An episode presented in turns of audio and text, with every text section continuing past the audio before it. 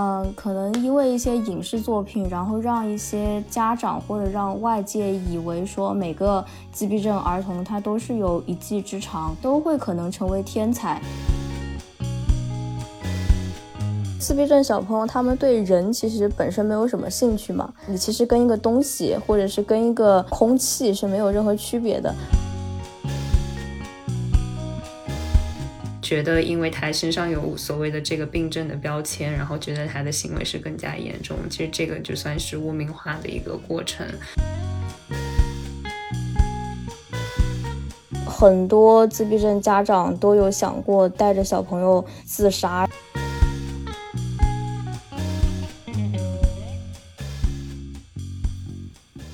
Hello，大家好，欢迎来到新一期的找我星球，我是本期的主持人童宇。今天呢是世界提高自闭症意识日，我们也想要借着今天这个机会和大家去聊一聊关于自闭症儿童这个群体。所以今天邀请了一位特别的嘉宾 Rachel，他目前呢是在一家做自闭症儿童的干预机构工作，所以有很多的机会去接触到自闭症儿童和他们的家庭。我们先邀请 Rachel 来打个招呼吧。嗯哈喽，大家好，我是 Rachel。我之前是在宾大读了教育硕士嘛，然后回来先做了一段时间的 K 十二的线上课，然后后来遇到双减之后，就是在思考一个新的行业的一个发展趋势，然后我现在就选择了去做自闭症干预，因为觉得这个事情既对社会比较有意义，然后它也有很多的研究领域。对，嗯嗯。哇，听起来和自闭症儿童工作，我觉得不是一件特别容易的事情。然后我们想一开始也来聊一聊，就是关于自闭症儿童，因为我们有很可能想想象到的自闭症儿童是什么样子。比如说，我们经常会把自闭症儿童称作是来自星星的孩子，哈，就像天上的星星一样，他们非常孤独的在那里闪烁着光芒。但听起来他们好像有的时候在很多，比如说自闭症的一些影视作品里啊，会把他们描述的。好像有特别特别很有天赋，比如说有超长的记忆力啊，或者是想象力等等的。然后，对我们知道，其实有很多名人，大家说他们可能是自闭症的患者，比如说爱因斯坦啊，或者牛顿啊，梵高，就说他们可能都有一些社交上面的障碍，然后有一些行为可能在代表他们也许是有自闭症的，所以。嗯，听起来好像大家就是对自闭症其实都有一些很多的想象，然后以及好像某种程度上有一些了解，不过更多可能是来自于这种影视作品。不知道你在跟他们切实的去工作了以后，对于你来说，你会怎么样去理解就是自闭症的孩子们？嗯，就是对于自闭症儿童来说，嗯，就是像影视作品里面提到的那种高智商的，他们可能属于一类，然后这一类叫做阿兹伯格。然后他们的功能其实是比较高的，也就是说他们的认知水平会比较高，嗯，但是对于更大多数的自闭症儿童来说，他们是属于谱系自闭症儿童，嗯，然后然后这一部分的儿童呢，他们会有一些共同的特点，就是第一个首首先第一个就是他们的社交技能会比较弱，就他们不知道要怎么跟别人去交流。这一点就是它可能会包含一些其他的小点，比如说自闭症儿童，他们大多数都不愿意跟别人有眼神的接触，就是你可以非常明显的就是发现，你一跟他们讲话或者你想去拥抱他们的时候，他们会把头撇开，这是一个比较明显的一个特点。然后还有一点就是，因为他们不太会表达，不太会沟通。所以他们的很多负面情绪会比较多，然后他们表达这些负面情绪的方式呢，就像小婴儿一样，就会去哭闹，然后也可能会有一些暴力的行为，因为他们不知道怎么跟别人去比较。正确或者说比较有礼貌的去表达他们这些情绪，然后这是第一个比较大的特点。哦，当然就是他们还有一部分是语言功能比较的弱。就是他们不太会说话，然后发音啊什么的也会不太准。然后第二个就是他们的兴趣会非常的狭窄，会有一些刻板的行为，比如说他们只愿意玩其中就是某一类的玩具，或者是你教给他们一个玩法之后，他们就不能再改变了。然后也有一些小朋友，就是他们比较会的，就是比较会的玩法是把一些东西排列。排列整齐，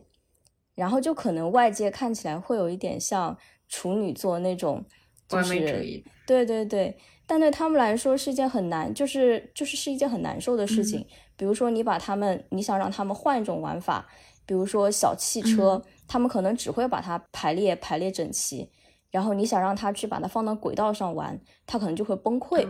因为这个是超出他的一个理解世界的一个模式的，所以他会崩溃。主要就是这两点会是大多数自闭症儿童的一个特点。嗯嗯。我觉得刚才听起来好像跟我们日常就是确实想象中的自闭症儿童还是稍有不同的。比如说从我的理解上来说，我可能以前更多知道的是他们可能是相对社交能力比较弱，然后比较不愿意去说话，语言表达能力比较差一点。但是其实可能之前并不太了解，他们有的时候也会有一些，比如说因为没有办法用语言去表达自己的想法，然后会有一些暴力行为或者其他的一些比较外放的这种行为，好像和我们。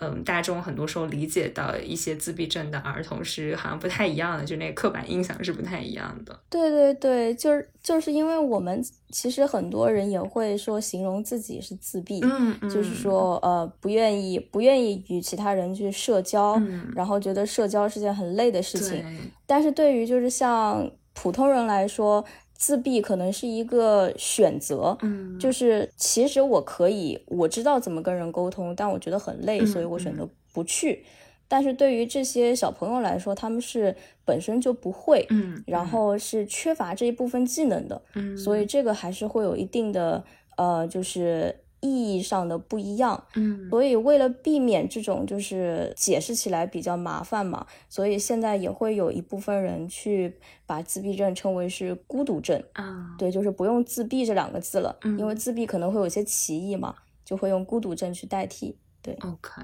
这个还蛮有趣的，确实好像在最近的一些宣传的时候，有的时候会看到孤独症，对，但我没有太往这个方向上去想。提到了就是目前你有在做关于和这些儿童的一些干预嘛？其实我也想问一下，就是一般目前比较有效的一些干预的方式是什么样子的呀？嗯，就是目前来说的话，自闭症它首先没有办法通过吃药。来快速的，就是治愈，因为它虽然是个病症，但它其实是需要通过一些方法去塑造孩子的行行为，然后提高他的认知，所以这是一个比较漫长的过程。然后就是我们现在主要治疗自闭症的手段是应用行为分析，然后它的英文是 Applied Behavior Analysis，然后就是缩写就是 ABA。然后提出这个理论的人是心理学界一个比较有名的人，嗯，你可以猜一下是谁？感觉是 behavioral 这这一挂的，嗯，对对对，是的，嗯，OK，我觉得我应该学过这个知识，但是我现在 blank 了。是的，是的，就是那个用小白鼠做实验的斯金纳啊，对，是他提出来的，嗯。对，是他提出来的。然后这个就是应用行为分析，它的一个理论就是 A B C 理论。嗯，呃，斯金纳认为一个行为出现会有前因，也会有后果。嗯嗯。比如说我在雨天打开伞的这个行为，我的前因就是因为下雨了，我会被淋湿。嗯。然后后果呢，就是我把伞打起来之后，我不会被淋湿了。嗯。所以说，就是，嗯，他认为每个行为其实都会有，嗯，这个前因和后果。然后前因的话就是 A B C 理论中的 A 嘛，中间的这个行为就是 B，就是 behavior。后果的话就是 C。然后他就是会把整个行为的这一套系统分成三个部分。我们比如说可以通过这个方法去帮助自闭症儿童去解决他们身上出现的一些问题行为。然后也可以去教他新的技能，嗯，比如说就是很多自闭症儿童他其实不会自己去提要求，嗯，因为提要求算是人就是人与人互动的一个比较基础的部分，很多小朋友就是在很小的时候。他比如说他想玩玩具，嗯，但是他拿不到，因为玩具太高了，嗯嗯，他可能就会拽着妈妈的衣服啊，然后用手指那个玩具，嗯，如就如果他没有语言表达的话，嗯嗯，他会用这种方式告诉妈妈说我想玩那个玩具，嗯嗯，但是自闭症小孩他是不会这个技能的，基本上都。都是不会的。嗯对，所以我们需要去教他。然后怎么教呢？就是他每次用手指进行提要求的时候，我们就会把这个玩具给他。啊然后如果他是通过哭闹或者是打人的形式去表达他这个要求，那我们就不把玩具给他。嗯久而久之呢，他用就是他用手指提要求的这个行为就会被强化，嗯嗯因为每次他用手指，然后他就能得到玩具，然后他就会很开心。嗯，所以说，就是通过一段时间的训练，他就会学会用手指去提要求。嗯这个是去学习一些新的技能。嗯，就是还有一个方面是去解决他的一些问题行为，嗯比如说我带的一个小朋友，他一进厕所就哭，嗯那我们就要去分析一下他这个行为为什么会出现。嗯有一些可能是因为他进了厕所看到一个很可怕的东西，比如说他会把那个纸盒想象成是个怪兽，啊嗯，就是在 A 的部分，就是在前因的部分。嗯然后也有一些小朋友呢，他怕上厕所，是因为每次他一上上厕所，然后慢了，家长就会打他，然后这个就是个后果，他会建立一个比较不太合理的链接，就是他一进厕所就就会被打。，OK，所以说，如果要改掉他这个，就是我们不希望他一进厕所就哭嘛，嗯嗯。因为他这样就没有办法好好上厕所。要么就是去把他前因这个部分里面可能会刺激到他的一些东西给去掉，嗯或者是就是在后果里面让家长，就比如说小朋友进了厕所，嗯。然后家长就去表扬他，嗯就去给他鼓励，嗯嗯。就去给他爱的抱抱，嗯。对，然后这样久而久之的话，他就会慢慢嗯建立新的链接，比如说他好好上厕所就可以得到家长的鼓励呀、表扬啊这些，嗯，对，然后他就会愿意上厕所。OK，对，这是两个例子。嗯嗯。嗯，简单来说的话，就是让他做对了有奖励，然后嗯做错了就是没有奖励。嗯，对，哇，那这个听起来的话，确实就是非常行为主义的这种感觉，然后其实也很直嗯接，对对对呃，甚至跟其他我们比如说和小动物相处，你想要去训练小动物做一些行为的时候的那个方式也挺像的，给他一些奖励，让他去强化他的一些某些行为。像你刚才说的，应用行为分析，它可以用在比如说训练动物，嗯嗯然后其实也可以训练人。就是比如说，你希望你的男朋友或者女朋友 做一些你喜欢做的事情，你就可以用这个方法去训练他。对，对，但是对于自闭症儿童来说，嗯、会更复杂一点，嗯因为他们本就是他们本身的强化物就很难找，哦，因为刚才说了，他们的兴趣很狭窄。嗯嗯嗯，首先这就是一个很大的问题，嗯，因为可能说他其实也不是很关心你到底给不给他玩具，嗯或者是说他会得到怎样的玩具，嗯他根本就不会很在乎。嗯嗯然后所以说他如果不是很在乎的话呢，他的动机就会很弱。嗯然后呢，那你上课的时候其实就会很难。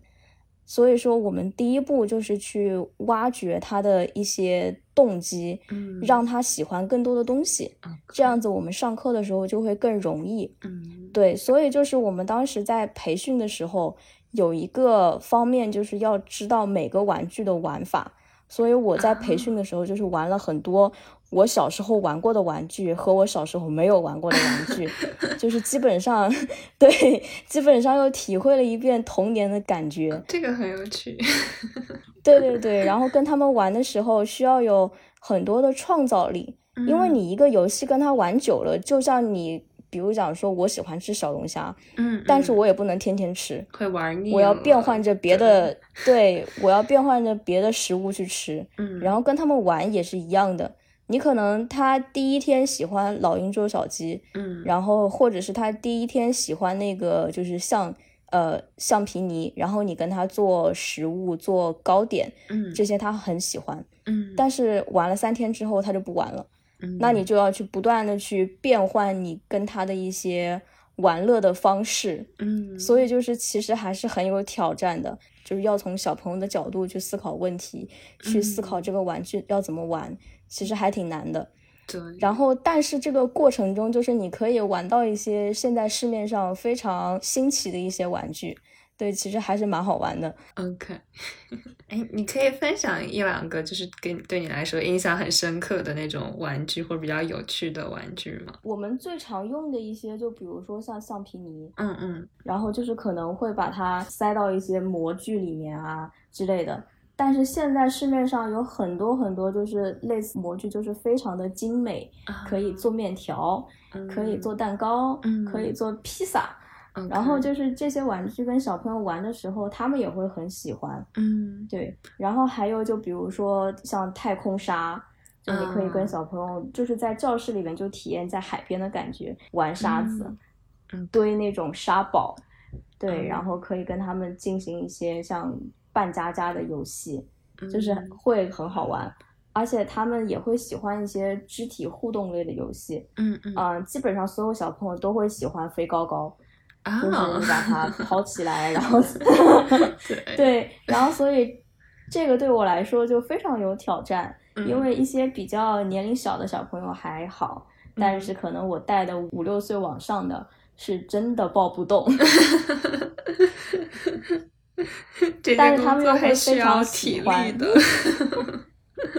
是的，是的，这个工这个工作是非常需要体力的。嗯，其实。其实这个工作需要各方面的能力吧，就是你首先要反应很快，嗯，因为很多小朋友就是他会有一些暴力的行为嘛，嗯嗯，他可能会去掐你啊，然后他可能会去抓你啊，就是表就是表达他现在的不满，嗯，他可能就是想去玩，他不想上课，那你就要反应很快的把他这个动作给挡掉，就你也要非常有创造力，嗯，因为你要去设计不同的玩具，不同的玩法。嗯，对，就是我们自己要去做玩具的，嗯，因为有一些玩具就是可能玩个几个月，小朋友也会腻的，嗯，对你可能要去做一些自制的玩具，就会用一些呃废废旧的卡纸啊、废旧的盒子啊去做，对，所以这个是一个。多方面都需要去提升的一个工作内容。嗯，对我其实觉得是蛮有挑战的，因为我自己也有和小孩子工作的经历，然后我会觉得说一开始也挺新奇，尤其你提到玩具的那个部分，我其实还挺有感触的，因为我当时有在小学去做老师啊，然后那种辅导员那种状态。然后也是会和他们一起玩，他们很多玩具，以及他们会有那种比较艺术表达的那种课，然后会跟他们一起去做特别可爱的小图案啊什么的。然后很多玩具其实我没有玩过的，因为我是在美国这边嘛，所以就是他们很多的玩具确实是我就是没有了解过的，很多都是在学习新的。然后那段时间就特别快乐，就是每周去那个学校的时候都在学新的小技巧啊，这感觉也是一个放松解压的过程对我来说。然后我觉得童年真的太美好了，然后给我。我留下的印象就是这样，但我后来发现，就是那个是很好的一部分，但是还有一些部分，就是很多时候你跟孩子的沟通，其实你需要特别有耐心，然后你就要特别的，是的，有一些沟通的方式，你不能拿和成人沟通那种方式，他们很多是没有办法理解你的语言，然后你可能要用一些比较他们能够懂的方式去跟他们沟通。然后我本来以为我是一个还挺有耐心的人，但我后来就觉得和很多 小孩子相处久了以后，我就真的有点。恐惧和小朋友去工作，对，所以这个是我的感受，所以我很佩服，就是你还能够和这么多就是自闭症的小朋友，他们可能沟沟通起来会更加困难的这个群体去工作，对，对，就是因为自闭症小朋友他们对人其实本身没有什么兴趣嘛，然后所以我们跟他玩玩就是玩玩具、玩游戏的时候，需要用一种比较夸张的方式去描述他现在正在做的事情，或者是去用一些。嗯，比较夸张的拟声词去吸引他的注意力。如果你不这样做的话，你你其实跟一个东西或者是跟一个空气是没有任何区别的，他根本不会发现你。就是你可以坐在他旁边，然后你也可以跟他和平相处，但是他可能就是会把你当成一个不存在的人。对，所以我们平常上课的话，就是我现在讲话是这样，但我上课的时候可能就是。啊，你看那里有一个什么什么什么东西，对，就是一开始非常的不适应，觉得很尴尬，然后但是这样久了之后，反而觉得是一种释放天性的好机会，就是你可以把你嗯幼稚的一面啊，对，可以去释放出来，然后小朋友肯定不会觉得你怪的，他们顶多就是不理你。对，嗯但是这个过程还是挺好玩的，因为上课的时候就是基本上会用这样的语，就是语音语调去跟他们讲话，对，嗯然后如果能得到他们的回应，也会非常开心。这样，嗯嗯，对，我觉得刚才你描述了一些，就是我已经脑子里浮现出来一些特别可爱的瞬间，然后就让我想到了，就是你刚刚其实很多描述的都是你在线下怎么样去跟孩子工作嘛，但事实上就是嗯现在其实。就是国内的一些部分地区的疫情还是挺严重的，我知道，就你对你那里也有被受到影响，所以我还蛮好奇的。就比如说在这种疫情影响下，可能不得不有的时候做一些线上啊或者其他方式去进行工作的话，你目前工作的方式有什么样一些变化吗？嗯，就是我现在在上海嘛，然后上嗯海这边基本上线下课是不可能上了，停课也不知道要停到多久，所以我们嗯现在一部分是，嗯，就是当时疫情还没有特别严重的时候，我们会去就是小朋友家里给他们上课。然后，啊如果说实在是太严重了，连入户都比较危险的话，就是我嗯们会在线上给家长进行培训，就是嗯让他们嗯在家里给小朋友上课。对，主要嗯是这样一个方式。然后平时的话，就是我在的机构也会定时给家长开那种工作坊，就是去嗯。了解一下他们想要在家里学会什么样的教学的一些技能，然后去收集嗯。一下，然后也会去教他们一些，比如说 ABA 的原理，然后嗯。ABC 的这样一个干预的方式，就是会教他们一些比较基础的东西。对。嗯，那听起来其实就是作为自闭症儿童的家长，其实他们很多时候也要学习很多的技能，也算是就是半个专家了，可能甚至就是有的时候比一些老师可能还要更了解，就是这种自闭症，感觉他们的压力也蛮大的。对对对，然后像我们机构的话，就是会有一些之前是自闭症儿童的家长，然后他们嗯因为有了一些干预的经验嘛，然后他们嗯会到机构里面去帮助更多的自闭症小朋友。对，就是啊会有会有这样会有这样的一个，对对对对对，是的，是的。嗯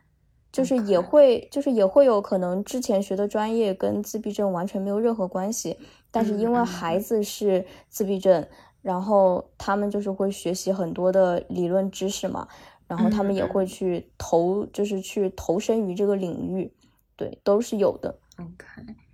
诶，那和这样就是自闭症儿童的家长去沟通的过程中，你有什么比较印象深刻的一些事情吗？我带的几个孩子，他们的家长都挺好的。然后像比如说我在培训遇到了一个小朋友嘛，然后他妈嗯妈也是那种非常善解人意的，就是他会把他小朋友在家里的一些视频拍给我们，然后就是会拍到说他的小朋友在玩玩具，玩玩具，嗯，不由自主的去喊我们的名字，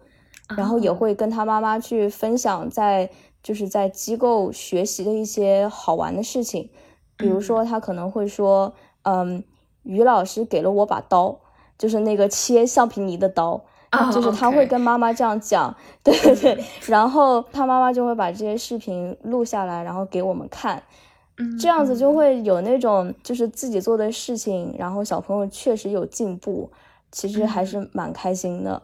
对对对，嗯然后嗯基本上我遇到家长都是很好沟通的，然后他们也会问我说这个部分怎么在家里进行一些强化呀，怎么在家里进嗯行一些、呃泛化，他们都很乐于学习。对，嗯嗯，我觉得其实就是家长和你们这样老师的一些沟通还蛮重要的，因为其实可能孩子跟你们相处的时间毕竟是比较有限的，更多的时候还是和家长嗯在待待在一起，所以其实可能家长有的时候是需要辅助你们去强化他的一些行为，然后去更多的传授给孩子到底应该怎么做这种感觉，所以家家长其实是需要很操心的，嗯对对对对对，是的，就是有的，一般我们在机构上课上一节课是三个小时嘛，然后嗯。基本上家长把孩子送过去，然后他们就不会离开了，他们会一嗯。直盯着那个监控的那个视频，就是啊在一楼有就是有一个监控的那种大屏幕，上面可能有十几个教室，然后他嗯。们就是每个教室的画面其实蛮小的。然后嗯家长就是会在监控前面坐一排，这样子嗯就是一直去看监控里小朋友的一个反应。就是觉得他们会挺辛苦的。然后有一些小朋友，他们上午会上 ABA 的课，然后他们下午会上 OT，就嗯就是感统训练的课程，包括训练他们一些肢体的能力。对，所以说上午下午可能都会在机构，然后他们的妈妈或者爸爸都会在这个机构一直陪着他们陪一天这样。对，然后就是我们上课的就是地点在二楼嘛，有一些小朋友哭的时候，其实那个声音是能传到一楼的。然后每次有小朋友哭，下面的家长就会去听是不是自己孩子的哭声，然后如果是的话，他们也会非常的焦虑吧，就是觉得说哦怎么又哭了这样。但其实他们就是自闭症小孩哭是件很正常的事情，因为他们不太会表达嘛。但是对于家长来说，就是很揪心的事情，因为他们就是不愿意听到小朋友有任何的一些负，就是负面的情绪嘛。然后他们就会很焦虑，对对对，然后觉得他们真的蛮辛苦的，嗯，感觉可能很多时候他们其实也需要一些这种，因为我们在做心理咨询嘛，就可能更多想到感觉这样的家长可能也需要一些心理咨询的帮助，他们可能也有很多的压力，对，对，是的，因为就是像自闭症儿童的家长很多都是有抑郁症。然后也是非常容易有一些焦虑症的存在，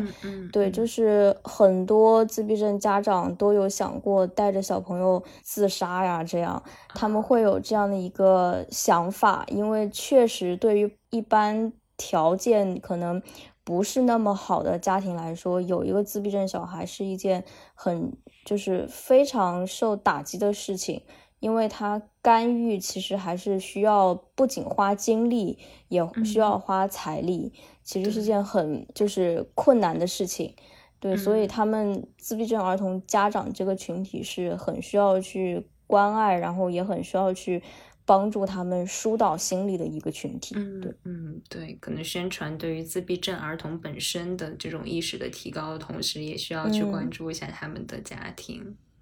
是的，是的。那我还有一个问题，就是刚才你有提到过关于 ABA 啊这些干预手段，然后我其实比较好奇的是，就是比如说在这样的一些干预之后，那孩子可以达到的一个效果是什么样？他们未来的一些成长啊发展，你们会比如说有相关的一些数据啊，或者说可能是案例啊，或者其他的你了解到的情况？就是让自闭症儿童干预之后。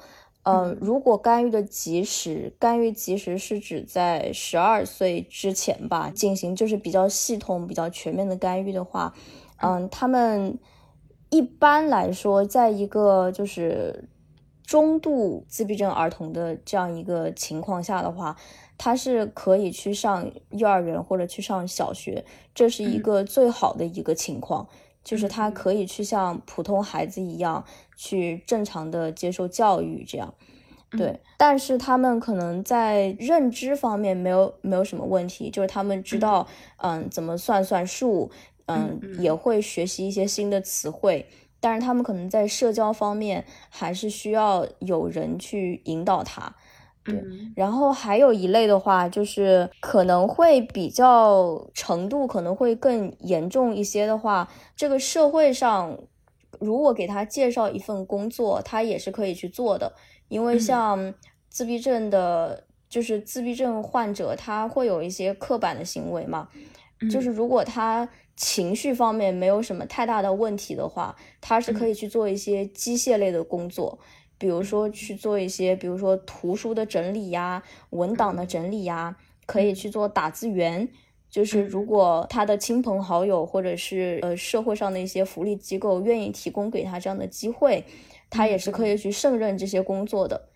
然后再往下面说的话，就是干预的不太好，但是这个但是这个小朋友他到成年的时候是有自理能力的话，就是社会上也会有一些可以给他提供。那种工作机会的，呃，深圳会有一些工厂，就是像一些洗车厂，他们会提供一些工作机会，专门给这些自闭症。对，嗯然后再往下，可能就是连自理能力就是都不太好的一些群体的话，那可能就需要有家长或者是有一些嗯特殊教育的老师去一直陪护他这样。但是就是如果说干预的比较好的话，一般是可以达到就是前面两种，一个是可以去正常的受教育，一个是就是成年之后可以去参加工作，对，基本上是可以达到这两个。但是如果说你的干预开始时间就非常的晚，比如说到十岁或者十一、十二岁才开始的话，那可能就会比较困难了。对，因为自闭症的干预肯定是越早越好，它就是一个要花时间的事情。就是比如说，嗯，在机构可能上三个小时的课嘛。但是如果你能够做到全天十二个小时一就是一直在给他干预，一直在给他上，然后能够保持他一个高的动机的话，他其实可以进步的很快。他其实就是一个时间上的问题，所以说就是早干预，肯定之后的效果会越好。嗯嗯，所以这个时间点很重要。对对对对。然后我刚刚有听你提到过，就是关于他们可能呃干预的还可以的话，去上课啊这种情况，因为我知道，比如说呃，在美国这边就会有这种 special education 特殊教育的老师，可能会在学校里给这些孩子提供一些特别的帮助啊，或者是。呃，提供老师能够去更多的强化他们的行为。我不知道在你的了解里，比如说在国内的话，现在这些情况是什么样子的呢？比如说你的你接触的孩子，或者说比如说在你们机构里有没有孩子会有类似呃在学校里接受类似服务啊这种情况？嗯，就是现在一般的小学他会提倡说进行一个融合的教育。然后每个学校也会有他自己的一个评估标准，就是如果说你的行为比较可控，或者说就是你的智商达到一定范围的话呢。嗯，他会就是允许这样一部分的特殊儿童进入小学或者进入中学去上课。嗯嗯，但是就是一般来说会找那种影子老师。嗯，呃，影子老师的话，现在主要一个寻找的途径可能就是一些自闭症的康复机构。嗯，然后也会有一些个人的那种工作室。嗯，对，然后比如说也会有一些孩子在康复机构进行，呃，就是进行干预，然后家长希望他的个训老师作为影子老师，这个也是可以的。嗯，但是就是比较好的影子老师，嗯，现在是非常稀缺的，嗯，因为他。要嗯负责的一些事情，还有负责的一些责任范围非常大，嗯，就他可能不仅仅是说要帮助这个孩子去融入课堂，嗯，然后他可能还要。去帮助这个孩子进行一些饮食起居上的事情，嗯，因为自闭症儿童他的自理能力其实不是非常的好，所以他就是影子老师干的工作，可能既像老师，也会有一点点像保姆这样一个角色，嗯，所以说，嗯，现在影子老师的这样一个资源是非常稀缺的，嗯嗯，但是就是像在我们这种机构。嗯，干预的比较好的小朋友，他可能真的上学的时候还是会遇到一些问题。嗯，因为在我们机构，呃，上课的时候会给他一些不会间隔很长时间的那种强化。嗯嗯，但是在普通学校，小朋友接受的强化，其其实就是老师的口头表扬，嗯，或者是某次考试的那种好的成绩。嗯，它是一个时间会非常非常久的。那很多自闭症小朋友他们是等不了，所以就是他可能会在上课的时候有一些扰乱课堂的行为啊，或者是去干扰到其他小朋友啊。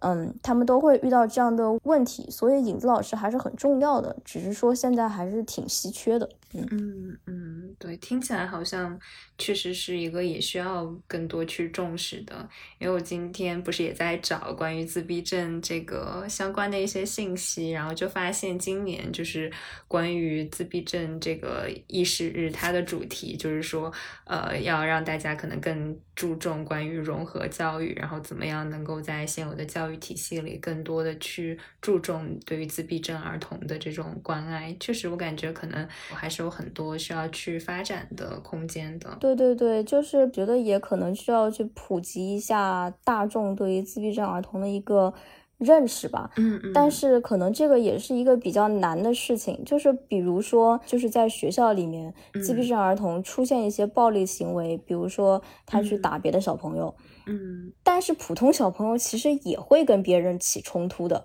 对对吧？就是我们在上小学、上中学的时候，其实身其实身边也会有，嗯，普通发展的小朋友去跟别人打架。嗯，但是如果这个事情发生到自闭症儿童身上，那其他学生的家长他们可能会。更加的去向学校反馈这个事情，就是不希望这个小朋友出现在教室里面，因为觉得他是一个不安定的因素嘛，就是觉就是觉得是一个危险分子。但其实很多在自闭症小朋友身上会发生的事情，也会在普通小朋友身上发生，但是大家还是会戴着有色眼镜去看的。对，就是你比如说别的小朋友抢了你的笔，那你可能会大声的呵斥他。或者就是会伸手去推他，这样，那自闭症小朋友也会有这种行为吗？那普通小朋友也会有这种行为，但是如果这个行为发生在自闭症儿童身上，大家可能会觉得更加严重，就是可能会说，哦，你这个小朋友有暴力，有暴力倾向，那你就带回家去，不要再出现在课堂上了，还是会有这样一个担忧吧？对于普通小朋友的家长来说，所以这个意识啊，可能需要。还需要很久很久的一个去全方面的去提高它，才可以能够做到说真正的融合教育。对，而且我还听说，就是有一些学校里面特殊的小朋友，他们的成绩也会被算进平均分里。那这样，我说句实在话，其实对于这个班级的代课老师来说，其实有一点点不太公平，因为。就是他们可能会确实跟不上或者怎样，因为自闭症小朋友他们进学校的一个主要目的是能够遵循社会上主要的一个社交的规则，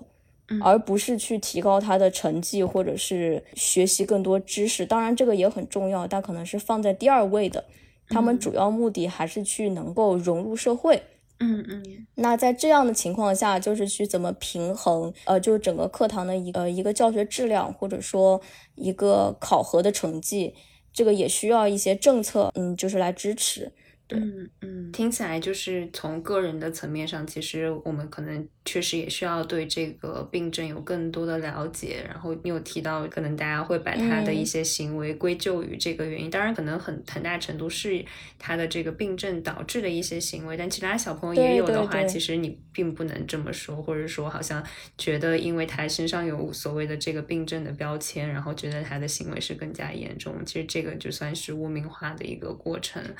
对，然后你也提到了，就是从系统层面上，其实可能我们还可以让整个系统运转的更加有效一点。可能就像你说的，怎么样去做好融合教育，可能需要从更高的一些层面，有一些政策方面的介入啊，等等的。也期待能够有更好的提供给到他们的一些支持。是的，是的。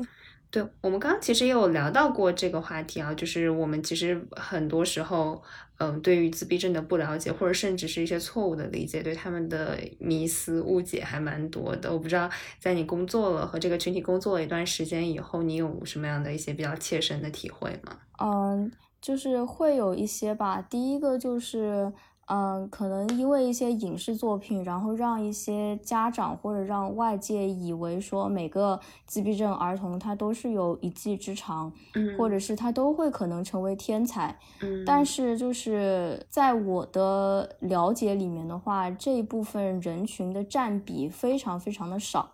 就算是有阿兹伯格偏向的那一部分小朋友，他们可能也只是说在认知方面。可以达到普通小朋友的这样一个层面，嗯。嗯，他们可能逻辑能力会比较好，然后可能会就是像普通小朋友一样有很大的知识面，嗯，但是他们在社交方面还是会存在一些欠缺的，嗯，就是有一些家长在小朋友嗯确诊之后，他们可能会有一些迷思。就是以为自己小朋友会要变成天才了，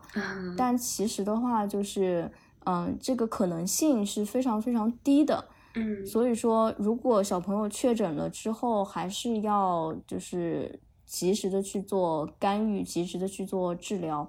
而不是说就是把希望寄托在他可能成为天才的那一点点的可能性上面。对。然后还有第二个就是，可能大家以为自闭症小朋友就是不是很常见，在上海，我都没有在生活中，嗯，见到很多自闭症的小朋友。嗯嗯，这个其实也是一个迷思，因为他的就是患病的概率在逐年往上升。嗯，就是现在的一个数据，就是说可能啊，五十二个小朋友里会有一个是自闭症。其实这个概率已经很高了。然后现在对于自闭症的一个患病的原因，它其实没有一个非常明确的说法。嗯嗯，就是说为什么它的概率会提提高？有些人觉得是可能最近的环境污染比较严重啊，这个也可能是个原因。然后还有一些对，还就还有一些可能是嗯，会是一些遗传的因素，但是它都是不确定的。然后还有一些人会以为说自闭症儿童是因为家长对他冷漠。之前就是有一个理论叫做“冰箱妈妈”。之前社会上以为说，因为这个妈妈对孩子冷漠或者对他的照顾不够，嗯，所以说孩子才会得自闭症。但是现在的研究得出来，就是自闭症和后天的教养方式，呃，是没有任何关系的。嗯，也就是说，如果你真的就是完完全不管小朋友，小朋友到两岁，他也会去跟你有眼神的接触，他也能听懂你的指令，只是可能说他的语言发展不太好，或者说比较落，就是比较落后。嗯，但是他的一些基本的能力是在的。嗯，所以说它不是一个嗯受后天因素影响的东西。它主要还是一些先天的基因上的嗯缺陷，嗯，对，这个就是跟家长的教养方式完全没有关系，也不要去就是苛责。嗯，这个自闭症孩子的妈妈或者爸爸就觉得他们是关心不够才导致的。嗯，我觉得可能对于这些父母本身知道这样的信息也很重要，这样他们可以更少的去责怪自己。其实他们的压力本身也已经很大了。其实这个病症听起来是没有办法去提前有做预防啊的，可能很多时候真的就是它是一些先天的这种基因的因素，还挺难去。管控的，嗯，对，就是很难去避免，嗯，然后各种人种、各种你的家庭条件都会有一定的概率，嗯，对，嗯，所以说就是如果家长在小朋友两岁的时候发现孩子有一些异常的行为，嗯。嗯，最主要的就是，嗯，这个孩子跟你没有眼神的对视，嗯，然后也不会听你的指令，嗯，主要是这两个。嗯，然后还有一些就是情绪上面会失控啊，这样。嗯，但这个就是可能两岁多的小朋友也是比较就是频繁发生的嘛。嗯，主要就是一个是眼神，然后一个是听不懂指令，这两个。嗯，那就要及时去医院进行一个评估，看看是什么问题。就是有可能是自闭症，也有可能是发育迟缓，但是肯定是早干预早有效果吧。嗯，对，然后还有一些，对我觉得这些。就是可能还会有一部分小朋友，他们是呃两岁之前，他们能力非常好，嗯，可能会已经会说很多很多话了，嗯，但是他们从两岁开始就突然不会说话了，嗯，或者或者是他们就不会再学习新的词汇，嗯，他们的词汇量就一直停留在他两岁的时候，嗯，然后甚至于说慢慢的去倒退，倒退回只会发一些拟声词，比如说妈、爸这种音。那这一部分小朋友呢，家长也要尽快的去带他去医院做评估，因为这个算是一个倒退性的自闭症。嗯。嗯，就是两岁是个节点吧，就是家长可以多关注一下这个节点前后小朋友的一个。嗯，行为还有他对外界刺激的一些反应。嗯嗯，对，谢谢 Rachel 跟我们分享这些非常重要的一些点啊。如果我们在听这期播客的一些听众有周围有发现可能小朋友有这样的一些情况的话，也推荐你们可能可以带孩子去做一些评估啊。然后就像 Rachel 说的，可能早发现一些问题的话，早的进行干预，其实可能对于未来的发展是更好的。对。嗯，那我们刚刚就是聊了可能对于这种自闭症孩子家长的一些建议，然后比如说对我来说，作为一个普通人，我没有孩子，然后周围我可能目前也没有发现有自闭症的儿童。那对于我们普通人来说，你觉得可能我们可以为他们或者是他们的这样家庭做一些什么样的事情？嗯，我觉得首先就是因为如果在路上或者是在就是一些公共交通上面遇到有自闭症的小朋友的话，尽可能的去包容一些他们的行为，就是这个行为不太受控，或者是也不是说家长可以能够就是很好控制下来的，像一些熊孩子的行为啊，呃，那如果家长跟你说了，就是他的孩子是自闭症的话，尽可能的去宽容一点点吧。因为他们家长带小朋友出来，其实如果不是什么非常重要的事事情，他们一般不会带自闭症小孩子出来的。就是如果出来，肯定是要么去上课，要么去干预，或者是会去医院啊这些地方。嗯，对，所以他们可能出来的时候，家长心理上已经承担了很多的，就是会每时每刻都在想说，他的小朋友会不会突然爆发。所以说，就是如果遇到的话，然后也知道他是自闭症的话，嗯，那就多多包容一下。对，然后像呃一些福利机构啊，然后嗯一些自闭症的康复的机构也会有一些志愿者的名额，就是大家可以嗯在有空的时候来这些机构去跟这些自闭症小朋友有一些近近距离的接触。然后，因为接触之后，你就会发现他们其实也很可爱。然后你跟他们玩到一起去的话，就是也能享受非常多的乐趣，就是可以去从这个方面也去帮助帮助他们。对对对，嗯，好的。就像我们刚才其实也一直反复有提到的，关于这个群体，可能去做一些志愿的活动啊，或者包括可能他的影子老师啊等等的一些，都是嗯相对比较匮乏的。所以，嗯，如果比如说，在听我们播客的听众啊，或者一些朋友，觉得说对于这个群体是比较感兴趣，也愿意提供一些帮助的话，其实是可以，可能在更了解以后。给他们提供一些可以力所能及的这种帮助，然后做一些活动。对我觉得这个可能也是蛮有意义的。希望我们这一期播客也能够让大家更加的去了解了关于自闭症的儿童和他们的家庭目前可能生活的一些现状啊，然后让大家更加的去了解对关于自闭症这个群体。嗯。对，就是我知道听我们播客的很多朋友们都是学过心理学，或者是对心理咨询有兴趣嘛。然后我我就希望大家也可以去关注到，就是自闭症儿童家长这个群体，因为他们其实很需要心理上的支持。就是比如说一些志愿活动的话，也可以。嗯，把他们定为就是目标人群，这样可以去多给他们一些关怀和支持，因为他们真的就是承受了很多的压力。对，特别谢谢你跟我们分享这些，跟我们分享了很多关于你工作的体验，以及我觉得我在这个过程中也学到了很多关于自闭症儿童的他们的一些情况啊，一些知识。对，嗯，希望他们这个群体可以越来越好。嗯，当然，当然，对。也谢谢你今天来跟我录这一期播客，对，对我们来说其实还时间蛮赶的，但是对，希望这一期播客能够被更多的人听到，然后能够给大家带来一些新的启发、新的感受。然后，那我们这一期就先到这里，就和大家说再见了，拜拜。嗯，拜拜。